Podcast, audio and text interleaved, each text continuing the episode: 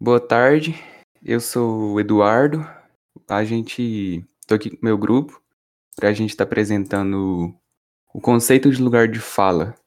O grupo é o Amerson, o Bruno Gomes, o João Marcelo, a Raíssa, o Vitor Alexandre e o João Pedro. Porém, o João Pedro não pode estar presente agora. Eu vou começar falando um pouco sobre o que é o lugar de fala.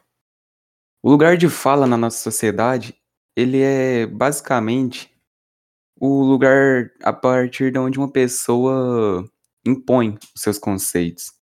É basicamente da onde ela saiu e sobre o que ela vai falar. Ela pode abordar sobre o seu cotidiano, ela vai discutir com outras pessoas o seu ponto de vista, aonde ela está inserida na sociedade para poder está discutindo sobre determinados aspectos.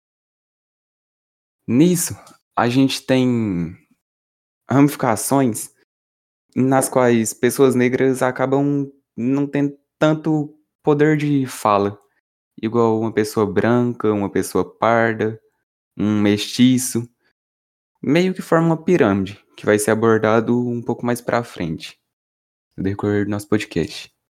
Agora eu vou passar a fala para um colega?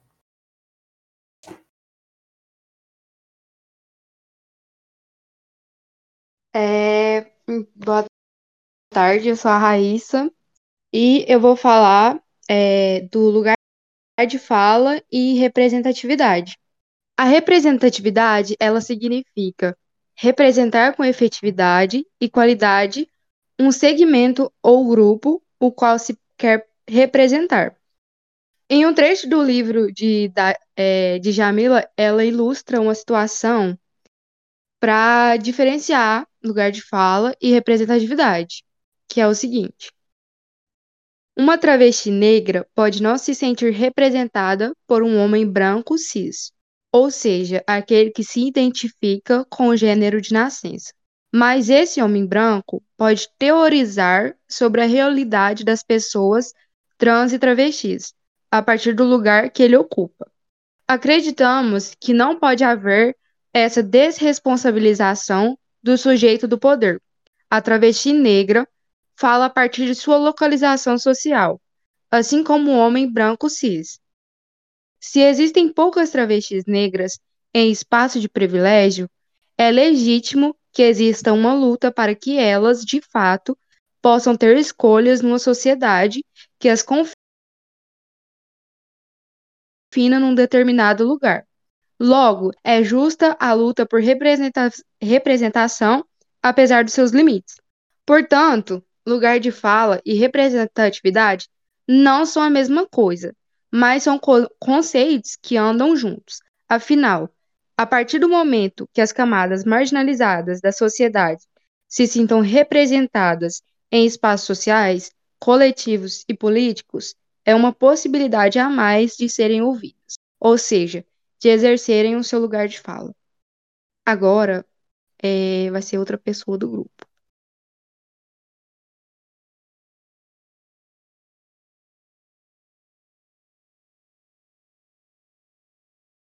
Agora é o Bruno Gomes. Sou o Bruno Gomes, vou falar um pouco sobre a pirâmide social que a Djamila fala sobre. Primeiro a gente vai construir uma pirâmide, pensa numa pirâmide, beleza, tá lá. No topo vai estar os homens brancos. Esses ganham mais que todos abaixo deles. Logo abaixo vai ter as mulheres brancas, que ocupam a segunda posição da pirâmide e ganham 30% a menos que os homens brancos. Logo mais embaixo, assim, quase na base, tem, a, tem os homens negros. Estes ganham menos que as mulheres brancas só que ganham mais que as mulheres negras. E por último, na, na base da pirâmide está as mulheres negras, né? Que ganham menos que todos e 39% dessas mulheres estão inseridas em trabalhos precários, como trabalho doméstico. Agora eu vou passar para o Amerson.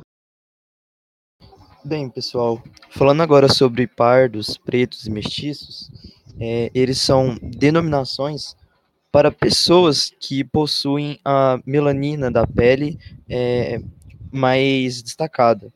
E essa diferenciação acaba afetando no local e poder de fala que a pessoa possui. Porém, ela também causa uma influência na posição em que essas pessoas estão na pirâmide social. Agora eu vou deixar o João Marcelo completar a minha fala. Segundo pesquisas do IBGE, as pessoas pardas são aquelas que se consideram morenas ou mulatas, e já pessoas pretas consideram uma cor de pele mais escura e, estatisticamente, este grupo sofre mais discriminação. Já mestiço, mescla de raças. Eu achei muito interessante esse trabalho, por conta que muitas vezes a gente vê nas redes sociais é, uso de, ah, você não está no seu lugar de fala, é, você não pode opinar sobre isso. E aí, assim, às vezes a pessoa fica um pouco perdida, né? Pô, mas como assim, não estou no meu lugar de fala? Eu só estou opinando, sabe? Eu acho muito interessante é, esse, esse, esse, trabalho para as pessoas conseguir, para nós, né, principalmente, conseguirmos discernir o que é o local de fala, sabe? Então eu achei muito interessante isso. Justo. Eu também achei muito curioso o fato de que, assim como o Amerson falou, e que muitas das vezes na internet acontece de a pessoa tá discutindo sobre alguma coisa e a outra pessoa chegar e falar: Ah, mas o que é que você passou? Que bagagem que você tem pra você poder che tá chegando aqui e tá falando sobre isso? Então, muitas das vezes as pessoas julgam sem nem saber o que, que a pessoa passou. Eles colocam como se só o que eles passaram importa. Não vê o lado da outra pessoa. Sim, ah, como o Bruno falou, o homem branco cis está meio que no topo da pirâmide e quem está lá embaixo é a mulher negra. Essa colocação, como a mulher negra embaixo, ela seria meio que o outro do outro por igual, como o Djamila Ribeiro fala, uh, que uh, o que seria o outro do outro seria meio que o oposto do homem branco, igual a mulher negra que está que é totalmente o oposto do homem branco e que os dois têm totalmente, como posso dizer, lugares de fala distintos.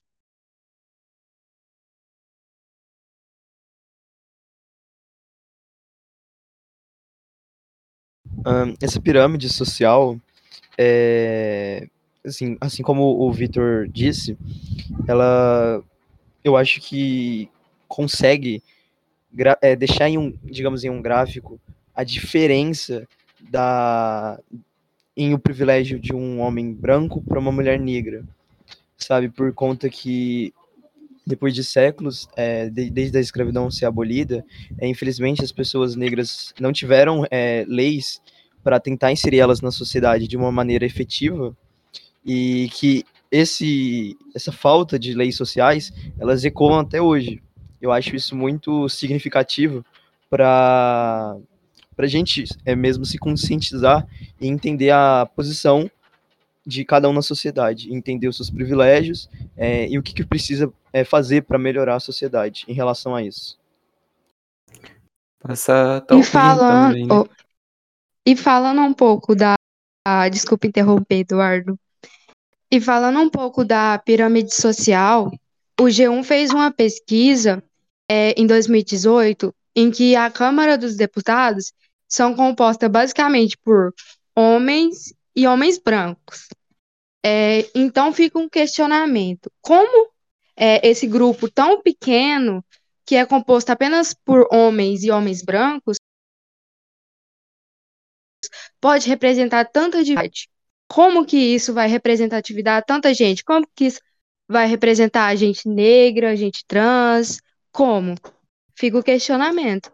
Eu acho que a solução para a questão que a Raíssa impôs era o pessoal tentar fazer um englobamento, tentar inserir essas pessoas, fazer alguns processos para que elas conseguissem estar entrando e conseguir estar incluso ali. Conseguir participar numa câmara, conseguir fazer um, um processo seletivo com mais facilidade. para eles terem uma vida mais fácil em si.